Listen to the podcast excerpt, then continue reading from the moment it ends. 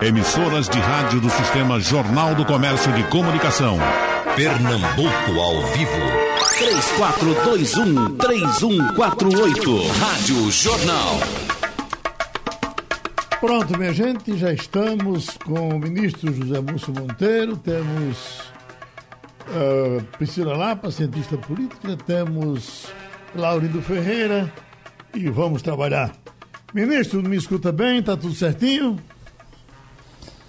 Geraldo, bom dia, bom dia aos amigos todos. De dizer que tá tudo bem é, é forte, mas com saúde aqui, sobrevivendo, torcendo para as coisas melhorarem.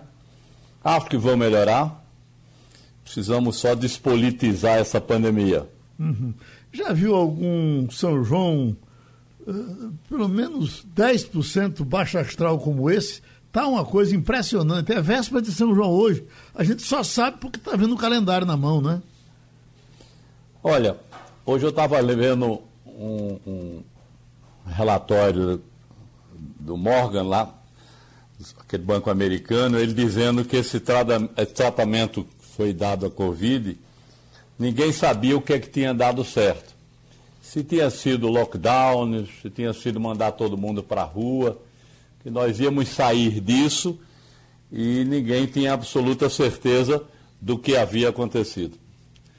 Então acho essa tristeza de São João porque nós somos um povo festeiro, cada um nas suas regiões, né? Você no sul tem as suas festas, no nordeste você tem suas festas, mas o importante é que nós vamos nos lembrar desse São João como um São João que nós ajudamos a enfrentar a pandemia.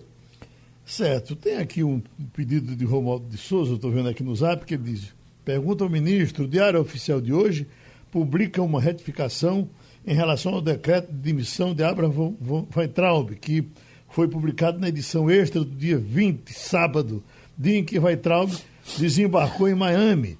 De acordo com o Diário Oficial, a admissão de Weintraub deu-se no dia 19, sexta-feira, ou seja, quando Weintraub pisou em solo americano, já era ex-ministro da Educação. Eu, é, isso, isso passa pelo, pela, pelo, pelo seu, é, isso passa pelo senhor? Não, eu pessoalmente acho que não. Houve uma representação, todos nós tomamos conhecimento desse fato no sábado de manhã, com essa publicação extraordinária do Diário Oficial. É, não houve movimentação de dinheiro público, evidentemente é um caso estranho mas, por outro lado, a gente tem que. Recebemos a representação, mandei para a área técnica, a área técnica vai dar o parecer, como nós fazemos sempre. Aí sim o TCU vai se manifestar. Agora, pense bem: ele tinha um passaporte diplomático, com vencimento numa data lá na frente. Ele poderia ir para onde ele quisesse. Né? Se ele viajou como ministro e foi demitido depois, é, se ele iria ser demitido antes e, e viajaria com o passaporte diplomático sem estar vencido no outro dia. Isso é uma coisa, a gente está. É, é, acho que não é área, não, não é assunto para o Tribunal de Contas. Eu não gosto quando o Tribunal de Contas passa das contas. Uhum. Mas, de todo jeito, nós encaminhamos para a área técnica. É, recentemente eu estava falando que um ministro do Tribunal de Contas estava com a, a ação contra o governo, não contra o governo, pedindo explicação ao governo sobre a contratação de militares, porque já parece que seriam mais de 20 mil encargos de chefia. Isso também é, é da competência do Tribunal de Contas da União? Não, repare, o ministro Bruno Dantas vai fazer 15 dias amanhã, não sei se foi na última sessão ou se foi há 15 dias, ele pediu uma informação. Não tem nada de ele queria apenas um quadro comparativo para informação do plenário. O Tribunal de Contas não tem, não tem ingerência sobre esse assunto, não. Pronto, então vamos trabalhar agora com, com o Laurindo Ferreira. Pois não, Laurindo? Bom dia, ministro. Bom dia, Geraldo. Bom dia, professora Priscila. Bom dia, os ouvintes. Ministro, vamos, vamos, vamos falar. Isso sim é competência do Tribunal de Contas. Vamos lá. É, eu estou aqui lendo é, informações aqui de 2009, tem uma coisa curiosíssima, por exemplo, que o senhor há de lembrar, É, eu acho que não sei se o senhor já estava no, no Tribunal de Contas, mas enfim, é uma declaração do ministro, aliás, do ex-presidente Lula, do então presidente Lula na época, é uma declaração dura em cima do Tribunal de Contas, que ele acusava na época de é, obrigar a paralisar obras sem justificativa, na época, segundo o presidente, e isso atrapalhava a economia, né? Quase mais de 10 anos depois, a gente está no meio de uma pandemia, uma coisa terrível, que dispensa qualquer comentário, que tanto os ouvintes como nós sabemos o tamanho da bronca. E é, a impressão que dá é que, é que parece que nada mudou. Porque o que a gente tem visto é, de, de, informação, de mau uso do dinheiro público, é, em investigação ainda, naturalmente, em meio de uma pandemia dessa de, de, de do coronavírus, é uma coisa muito impressionante, muito impressionante. E é, e é muito comum os gestores reclamarem, ao invés de tomarem a decisão de resolver o problema, ou pelo menos fazerem um certo, reclamarem dos órgãos de fiscalização. E aí eu, eu, minha pergunta é o seguinte, hoje a gente no Jornal do Comércio publica uma, uma, uma matéria, inclusive, importante, de que o Tribunal de Contas vai entrar numa história aqui bastante nebulosa de compra de respiradores que não foi aprovado pela, pela Anvisa, que foi prestado no Porco, que já virou o, o, o Porco Gate aqui no Recife.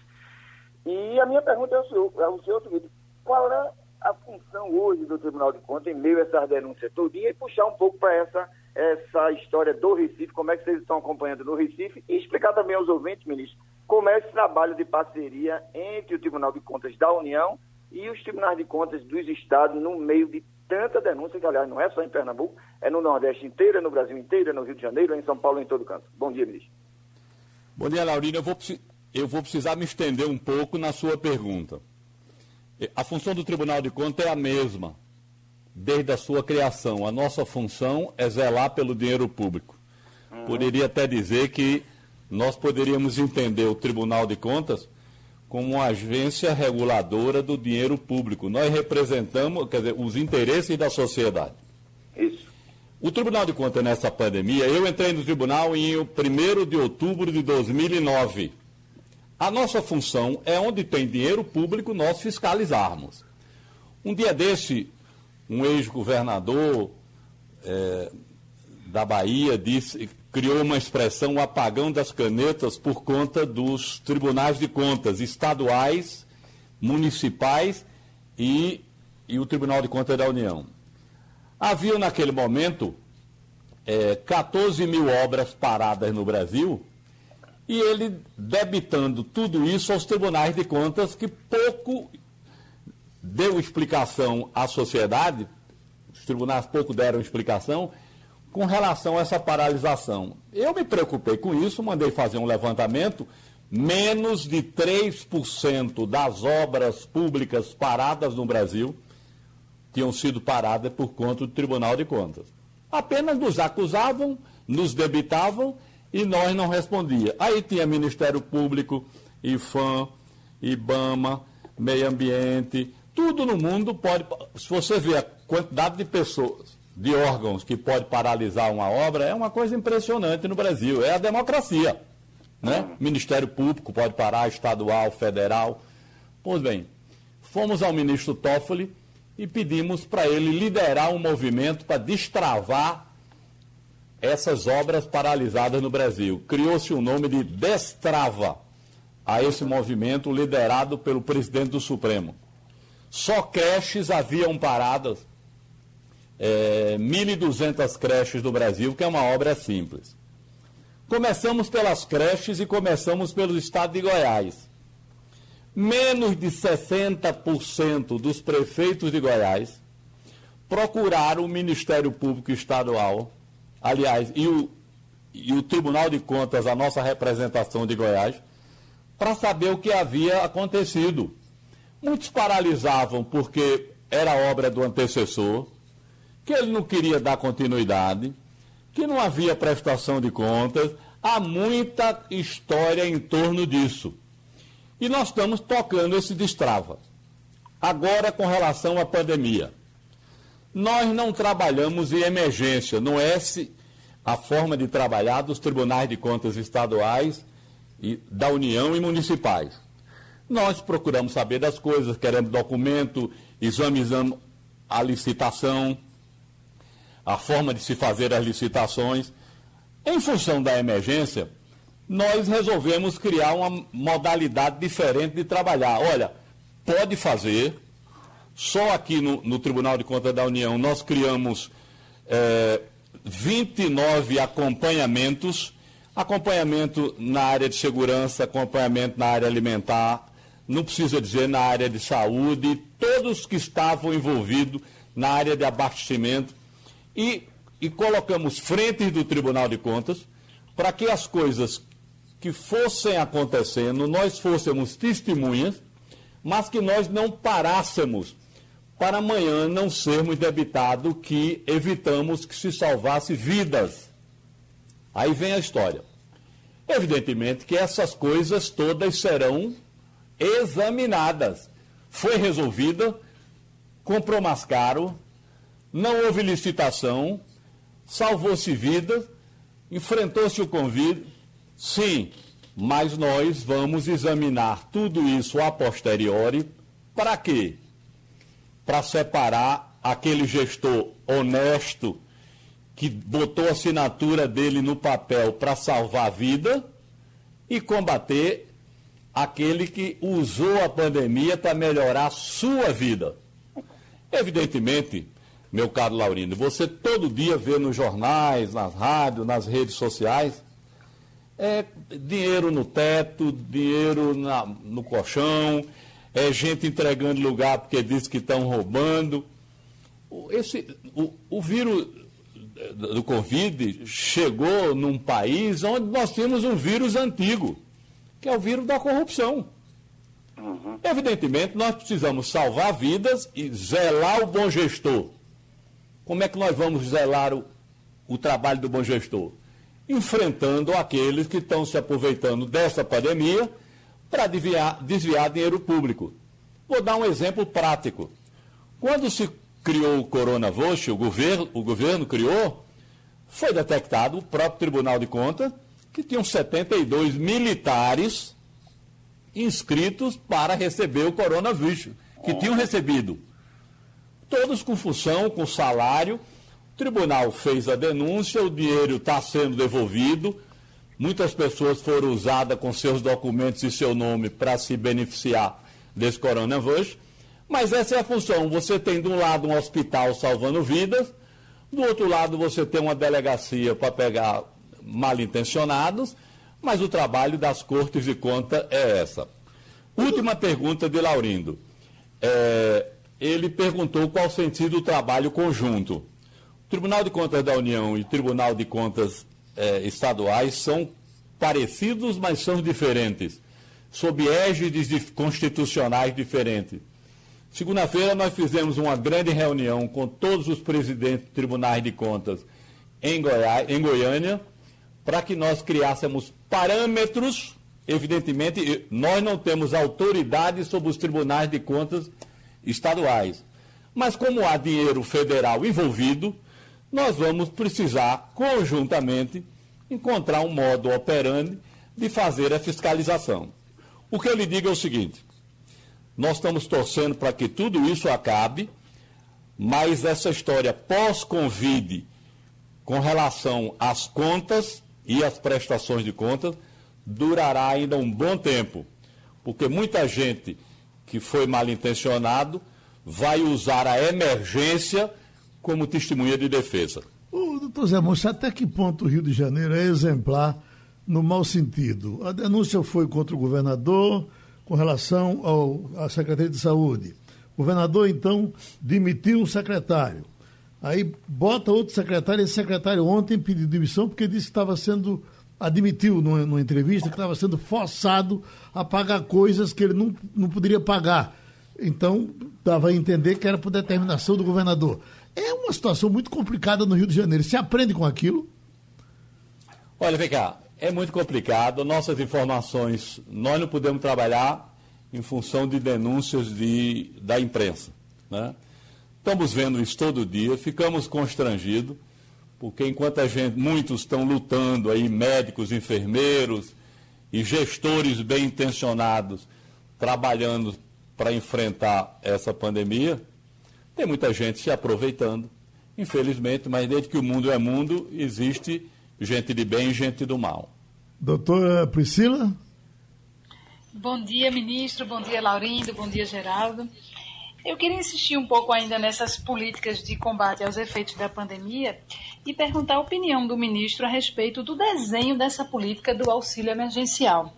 A gente sabe que no início da liberação desses recursos houve muito gargalo na questão da utilização do aplicativo, aquelas filas que marcaram a imagem né, ali da, da pandemia. E hoje a gente tem é, todo um debate sobre o número de pessoas que deveriam ter sido beneficiadas, mas não foram.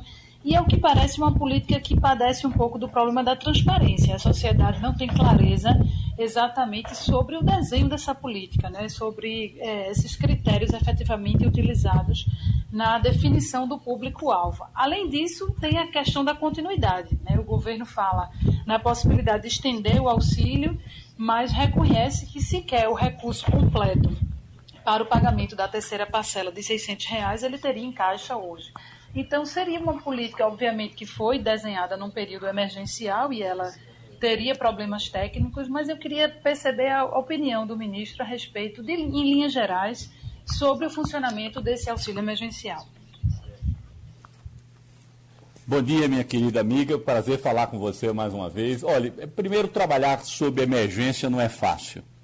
Você não imagina que é que você recebeu o telefonema de um ministro dizendo que está precisando fazer uma compra ou fecha aquilo hoje, ou amanhã não terá mais oportunidade de fazer. Tem funcionado assim. Evidentemente, a gente tem dito, vamos fiscalizar tudo que está sendo feito. Nós criamos um programa chamado Coopera. O que é o Coopera? O Coopera engloba esses 29 acompanhamentos, essas frentes de serviço e todos esses processos, inclusive as denúncias, o que nós respondemos, o que nós estamos fiscalizando, tribunal está praticamente quase todo envolvido nisso, né? parou-se tudo para envolver, e isso será analisado com o tempo. Evidentemente, num país desse tamanho, quando esse vírus chegou aqui, nós já temos 12 milhões de desempregados. O que é 12 milhões? É mais do que a população de Portugal. Não, o problema é que os, o Brasil, os problemas são gigantescos. Nós temos dimensões continentais diferente. Quer ver uma coisa engraçada? Me perdoe, não é engraçada, é curiosa. Para ver a questão das nossas diferenças sociais. Se você somar a população de Pernambuco e do Ceará, é a mesma população da soma de Santa Catarina com Paraná. Se não me engano, são 18 milhões de habitantes. Quantos morreram com Pernambuco e Ceará? E quantos morreram no Paraná e Santa Catarina? Nós vamos chegando perto de 10 mil. Eles não chegaram ainda a 800 mil. Você podia dizer assim: você está achando ruim? Não. Eu estou achando ótimo que seja como é lá. Agora, com essas nossas diferenças regionais, com essas questões políticas, com essa eleitorização das providências, não é? Com uma bula ideológica, quem toma cloroquina é de um lado, quem não toma é do outro. Aqui em Brasília, minha cara, chegou um momento que eu achava que o vírus tinha se acabado, porque a questão era eminentemente política. Houve uma falta de diálogo brutal, nós perdemos uma chance gigantesca, mas gigantesca, quase histórica, de nos juntarmos todos, porque havia um inimigo comum, que era o vírus, que não era filiado a partido, que não era ligado politicamente a ninguém. Nós podíamos sentar todos numa mesa, ver como enfrentaríamos de forma conjunta uma posição do país, sem responsabilizar a pessoa física de nenhum governador, nenhum prefeito, nenhum líder partidário. Enfrentarmos esses problemas, seríamos todos vencedores, socializaríamos o sucesso ou socializaríamos o insucesso. Mas não estava naquela história, se der certo, fulano é o herói, Beltrano é o melhor candidato a isso, o melhor candidato àquilo. Nós tivemos o vírus da pandemia, a questão econômica, a questão política, a brutal falta de diálogo em todas as instâncias de poder. E a questão é um ano eleitoral. Tem gente torcendo para o prefeito errar, para poder se eleger mais fácil. Quer dizer, nós somos. Essa questão eleitoral é muito forte. Acho que depois dessa pandemia, nós seremos, sairemos muito feridos, encabulados com o nosso processo político histórico, mas nós vamos sair melhores.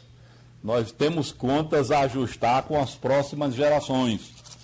Nós sempre achamos que o próximo era aquele que votava na gente.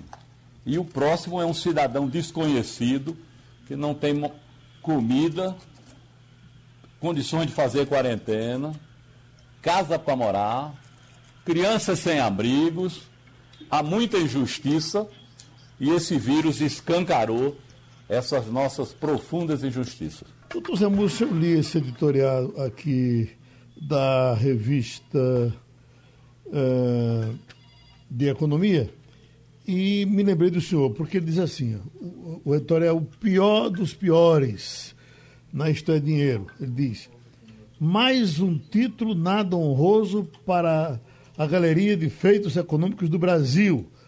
Pelo levantamento e análise do Banco Mundial, o Brasil deve ostentar nesse ano a condição de pior desempenho entre os chamados países emergentes. A projeção da instituição é de queda de 8% do PIB em 2020.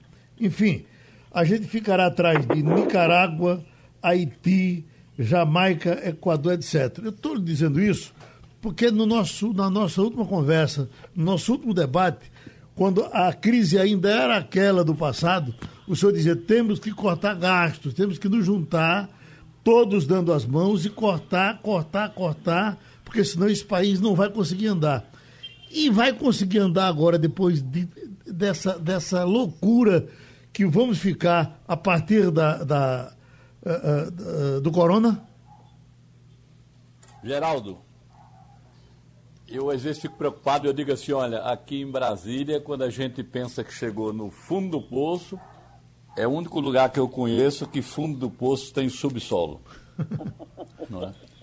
Quando a gente pensa que chegou, tem uma tampa lá, a gente abre tem chão para baixo. Nós ainda estamos vivendo a ressaca da eleição. Repara que coisa absurda. Todo domingo é uma manifestação, é caravana, tem frases assim que você pensa que sou a favor da democracia. Feche o STF e feche o Congresso Nacional. Sou a favor da democracia militares no poder. Todo domingo. Todo domingo, depois de eleição, geralmente tem aquelas carreatas, aquela coisa, mas desde que, que as pessoas tomaram posse, isso tem acontecido todos os domingos. Não há um projeto para o Brasil. Nós vamos acontecendo. E quando você diz, olha, em janeiro passado, Geraldo, é, nós, nós, nosso crescimento era de 1,5% do PIB. Nós sonhávamos com três, que é um patamar quase mínimo que nós sonhamos para o nosso do crescimento que nós precisamos.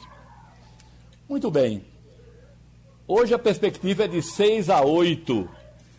Nós nunca imaginávamos que íamos sonhar que há seis meses atrás nós estávamos com saudade do janeiro passado, de 1,5% do PIB.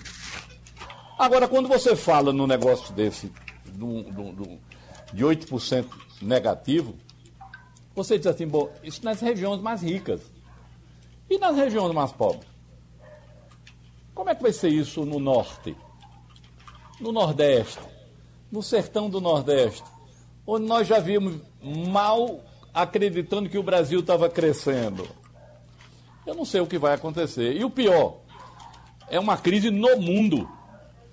Está todo mundo emitindo dinheiro, o Japão, o americano já está devendo 100%, é, é, é 100% é do PIB.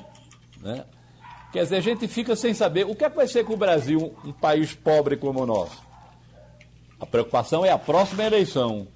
Quem quer ser prefeito, quem vai ser o governador, quem é o candidato a presidente da República.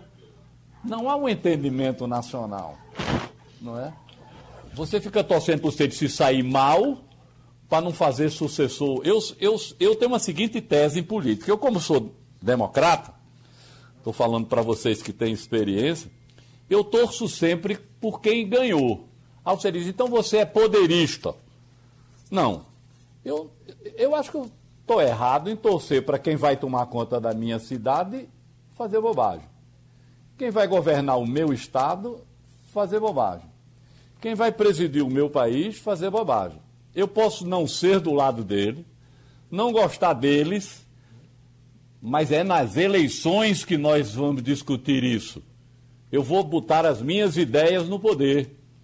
Mas se eu fui derrotado, vamos torcer para dar certo. Vamos ajudar a dar certo. Eu dei um exemplo no programa anterior, que vou dar de novo. É como eu estar num avião, a aeromoça dizer que quem está no comando é, um, é uma pessoa que não gosta de mim, eu torcer para ele fazer uma bobagem, eu dentro do avião. Vai morrer ele e eu. Eu tenho que torcer que o avião desça.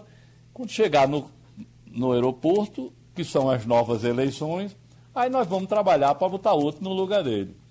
Mas, por enquanto, a gente precisa colocar de lado esse debate político, dizer que nós temos um problema de saúde gravíssimo e econômico gravíssimo. Pode ser que surja a vacina com rapidez e tomara para a questão da saúde, mas as consequências, o pós-Covid, as consequências desse momento que nós estamos vivendo, vão se alastrar por muito tempo. Laurindo, eu estou me lembrando agora, doutor Samus, falando de avião, que eu vinha uma vez no avião, eu, ele e Maurício Randes, ele mostrando os papeizinhos dele de, de cultura popular, de repentista, de causos. E de repente, Laurindo, esse avião deu um catabio. Nossa. deu um catabio, mas uma coisa assim que. E, e, eu digo, meu Deus, a gente vai morrer sem se abraçar aqui, sem se, se despedir um do outro. Mas a coisa seguiu normalmente e estamos Graças aqui. Graças a Deus. Mas você, Laurindo? Bora, eh, ministro, eh, o senhor usou uma expressão aí que eu acho extremamente relevante e nesse momento cada vez mais, que é falta de diálogo. Né? Isso é uma coisa terrível que tem se configurado no país ultimamente de uma maneira bastante exacerbada. Né? A gente está levando isso às últimas consequências. O senhor citou aí algumas frases em alguns momentos. É, o senhor, evidentemente, na área técnica, mas o senhor sempre foi um bom analista do Brasil. E a minha pergunta é o seguinte: como é que a gente faz para retomar esse diálogo? Porque, do ponto de vista da presidência da República, onde, na minha modesta opinião, deveria vir essa capacidade de interação, de conversa, de diálogo, a gente tem uma situação muito complicada, que é quase é, é, é, impossível estabelecer o diálogo, porque o perfil do presidente, que é o perfil dele, aliás, diga-se, não é nenhuma novidade, porque ele se apresentou assim na eleição, inclusive, ele, é do confronto, ele é da, da, da de estabelecer o conflito, ele, ele cresce no conflito. Como é que a gente resolve essa situação no momento, inclusive o senhor citou algumas situações terríveis, onde há um esgarçamento da, da, das estruturas republicanas do Brasil no que depender do presidente e dos seus apoiadores. Então, como é que a gente sai dessa, desse imbróglio que a gente meteu? Larindo, olha, vou te contar um negócio. Em 1986, eu tinha 38 anos, disputei a eleição com o doutor Miguel Arraes, que tinha, parece que 70, recém-chegado do exílio. A eleição caracterizou-se por eu, apesar de ter 38 ser a cara do passado e doutor Arraes com 70 ser a cara do futuro. Fomos ele... Um probleminha. Opa. Alô? Oi, estamos ouvindo. Tá me Tudo ouvindo? certo agora, estamos ouvindo bem. Pois bem, ninguém se agrediu, uma eleição de desrespeito. Oi, tá ouvindo? Bem, estamos ouvindo bem, pode Não, seguir. pois bem. Pois bem, Estamos ouvindo. quando terminaram as eleições, Francisco José me localizou para eu dar uma entrevista como candidato derrotado. Eu me lembro como se fosse hoje. Aí ele disse assim, ele disse assim, é, e agora, o que é que você, como passadas as eleições, o que é que o senhor tem a dizer? ele, eu disse assim, ele a partir de agora é governador de quem venceu e de quem perdeu. Ele é governador de todos os pernambucanos. E acabou. Não é? Essa história de ficar. Ninguém pode governar para o seu grupo. Você dizer que o presidente cresce no confronto é bom para o país. O presidente tem que. Tem, é, é uma das obrigações do, do presidente pacificar o país. Ele não precisa ficar bem para aqueles que o aprovam em detrimento do resto da população que não, que, que não tem acesso ao diálogo. Tudo Deixa bem, eu... eu acho que nós estamos com práticas de eleição, mas precisando administrar, é, que foi a responsabilidade que nós recebemos. O presidente tem uma experiência parlamentar grande, eu convivi com ele muito tempo.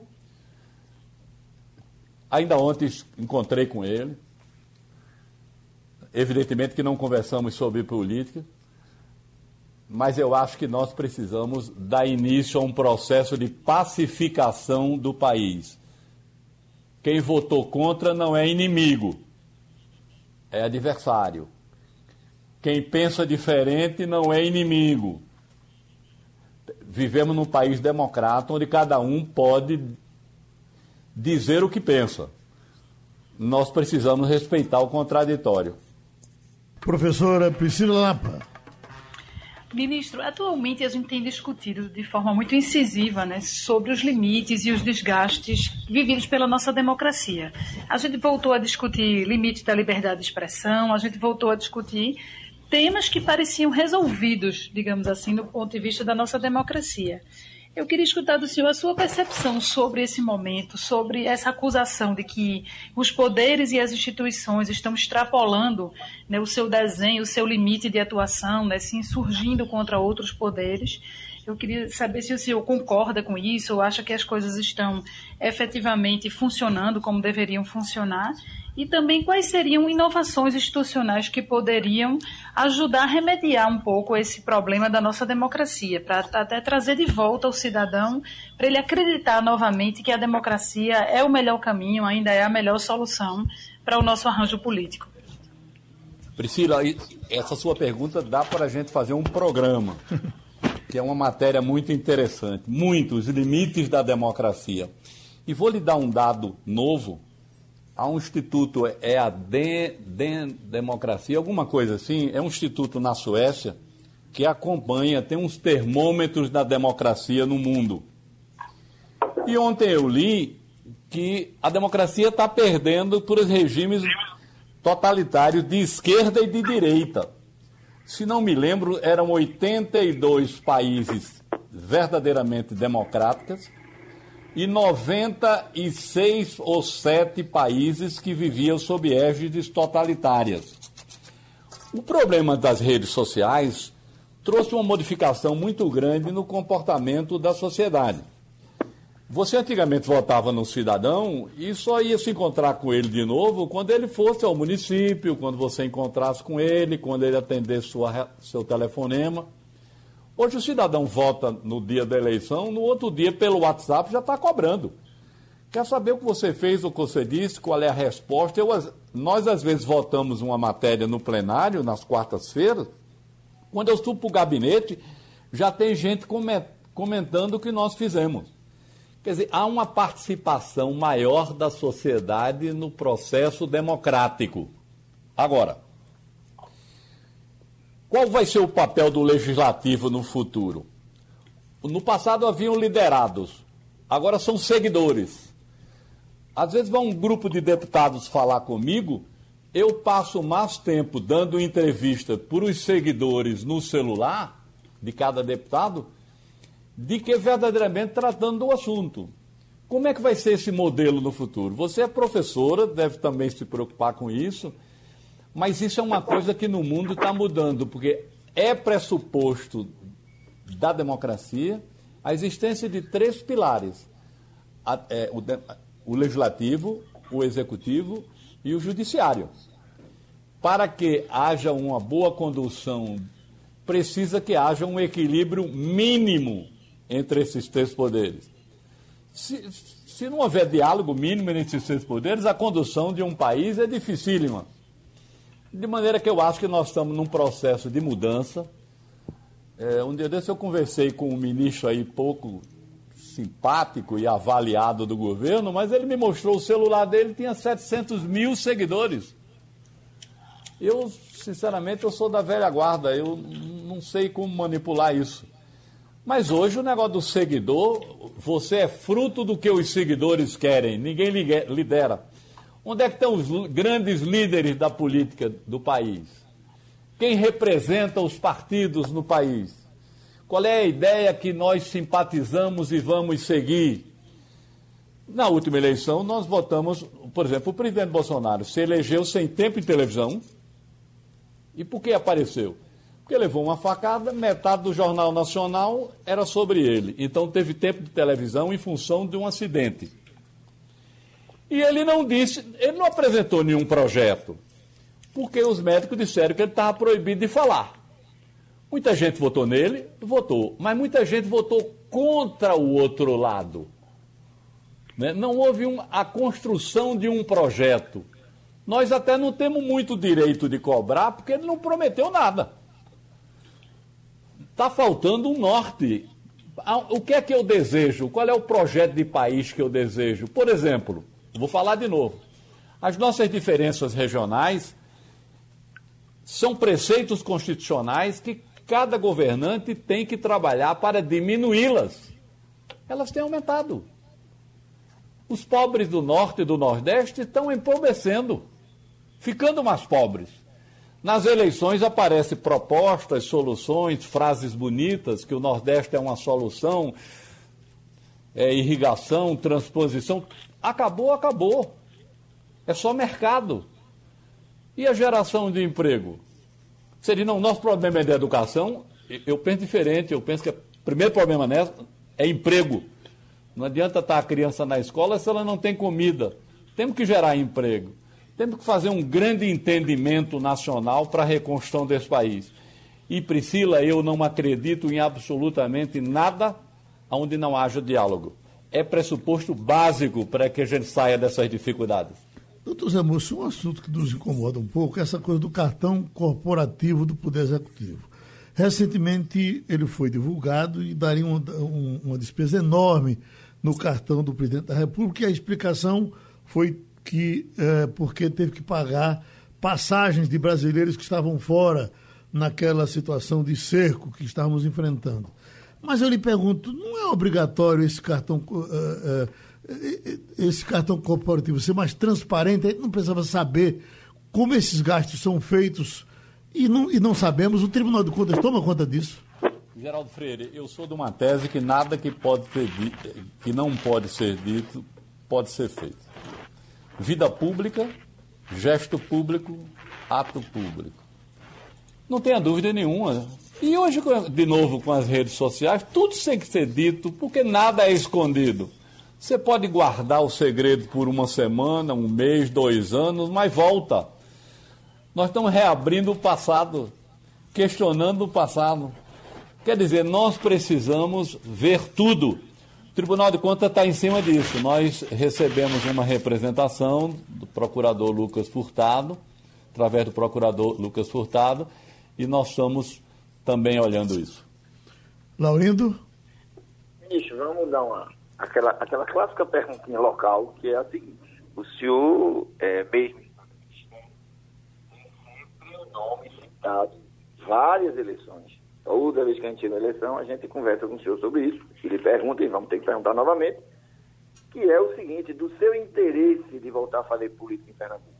Como é que está isso quando o senhor deixar aí o Tribunal de Contas, ou até antes disso? qual é o seu endereço, não de participar, de ser um, um, um sujeito bastante ativo e, e, e, conhece bem a política de Pernambuco, mas assim, tem alguma chance do senhor, de fato, é, ir para um cargo eletivo aqui no Legislativo, no, no, Executivo, ou isso está fora de, de, de, plano? Não, no momento está fora de cogitação. Eu não posso ser ministro de uma corte onde a isenção é, é, tem que ser zelada pela isenção e ter projeto político eleitoral. Eu sou político por temperamento. Gosto de ajudar, gosto, eu, por exemplo, eu já tive com o presidente várias vezes, conversando sobre política, com ministros. Fizemos, é, nessa pandemia, reunião com mais de 10 ministros, presidente do Banco Central. É do temperamento, eu torço por um país melhor. Nas próximas eleições, eu vou estar com 74 anos. Acho que nós precisamos passar por um processo de renovação. Não é? Precisamos rediscutir essa pergunta que Priscila fez sobre os limites, os parâmetros da democracia nós vamos precisar reestudá-lo. Não tenha dúvida nenhuma que eu vou procurar ajudar ao máximo. Agora, projeto eleitoral eu não tenho. Ministro, essa colocação do país em emergência, eh, estado de calamidade, essas coisas todas, essas mudanças da lei, isso dificulta o trabalho do Tribunal de Contas? Não dificulta o trabalho do Tribunal de Contas essa questão de trabalhar na emergência. A gente tem que estudar as licitações, que ver as propostas, de tirar dúvida, de pedir documento. Nós nunca trabalhamos em emergência, não é? Foi um drama muito grande e é para todos os gestores. Você tem que responder uma coisa em 24 horas que você precisaria de 90 dias para responder. É dinheiro público, eu não posso fazer caridade com dinheiro público. Eu não posso acoitar o liberal geral nós já temos um vírus velho conhecido aqui, que é o vírus da corrupção, que foi retroalimentado pela emergência. E nós precisamos ter um cuidado enorme para que esses aproveitadores é, é, dessas emergências não tirarem proveito e, em vez de a gente estar tá salvando vida e ajudar quem precisa, está engordando contas dos mal intencionados. Professora Priscila? Ministro, na sua opinião, a gestão pública brasileira, ela sai fortalecida ou ela sai mais deprimida desse processo de pandemia, do ponto de vista de erros e acertos que a gente possa ter cometido? Deixa eu te contar uma coisa engraçada. Um dia desse eu ouvi uma frase do, acho que Lima Barreto, que ele dizia que o Brasil não tem povo, tem público. Nós aplaudimos, vaiamos, nos indignamos, mas o sentimento de pátria é muito limitado, até porque somos muitos países. Né? Eu mesmo digo assim, olha, qual é a sua nacionalidade? Eu digo, eu tenho dupla nacionalidade, eu sou nordestino e sou também brasileiro, porque eu conheço das nossas diferenças. Eu acho que esses governos serão sobreviventes ou não, não tem negócio de se sair bem a essa altura do campeonato. Eles sobreviverão a essa crise. Essas próximas eleições, eu não digo nem essas de prefeito, viu, Priscila? Eu acho que as próximas eleições para o governo e para a presidência da República serão eleições de muita responsabilidade. Eu acho que você vai pôr do lado da história de votar contra alguém, porque o, o, o negócio do segundo turno tem dois perfis de eleitores. Você tem um perfil que vota em alguém, mas você tem um grande eleitor é que vota contra alguém. Você vota contra alguém e você deixa de ser sócio de quem se elegeu. Porque não tem compromisso. Então, acho que essas próximas eleições de 2022 serão eleições de muita responsabilidade, porque esse período de pandemia e agonia está dando muita maturidade à sociedade brasileira sobre as responsabilidades de uma escolha. Para a gente entender que está realmente na véspera de São João, doutor Zé Múcio, o nosso tempo está terminando, uma memória sua do São João, uh, o que é que tá, vai lhe fazer falta agora? A beira da fogueira, o milho assado, a pamonha, a canjica, como é Você que vai sabe ser? que é a festa que eu mais gosto, acho uma festa responsável, né? Porque, por exemplo, o carnaval é uma festa muito alegre, mas é uma festa de muita irresponsabilidade, de muito risco. O São João é uma festa de amigos, da família, em torno da fogueira. E eu quero terminar, eu fiquei muito feliz quando vi a fala de Luiz Gonzaga, ele contando uma história rapidíssima de 1983 ou 4. O governador Roberto Magalhães combinou com Gonzaga da Mota, que era governador do Ceará, fazer uma estrada ligando Pernambuco ao Ceará, indo pelo Exu, era ligando ao Crato. E eu ia muito a Exu e visitava muito Luiz Gonzaga, que era um, uma conversa maravilhosa, bem humorada. E nós criamos um mote que deu até origem a uma música dele chamada Rodovia Asa Branca. E o mote era assim: Eu vi um dia dois homens fazer um trato de ligar Exu ao Crato, Pernambuco ao Ceará. O homem de cá trabalhou, chegou primeiro, o de lá demorou, mas vai chegar. Chama-se Rodovia Asa Branca. Certo. É, é, é, há quanto tempo não vai em Exu? Como é? Há quanto tempo não vai em Exu? Rapaz, eu não vou em Exu desde 1986. Tá certo. Então a gente se encontra lá qualquer dia desse, tá, tá bom? Um abraço grande, doutor Zé Múcio. Muito obrigado, um grande abraço. Um abraço para a professora Priscila, para Laurindo. O nosso tempo passou. Sugestão ou comentário sobre o programa que você acaba de ouvir, envie para o e-mail ouvinte@radiojornal.com.br ou para o endereço Rua do Lima 250, Santo Amaro, Recife, Pernambuco.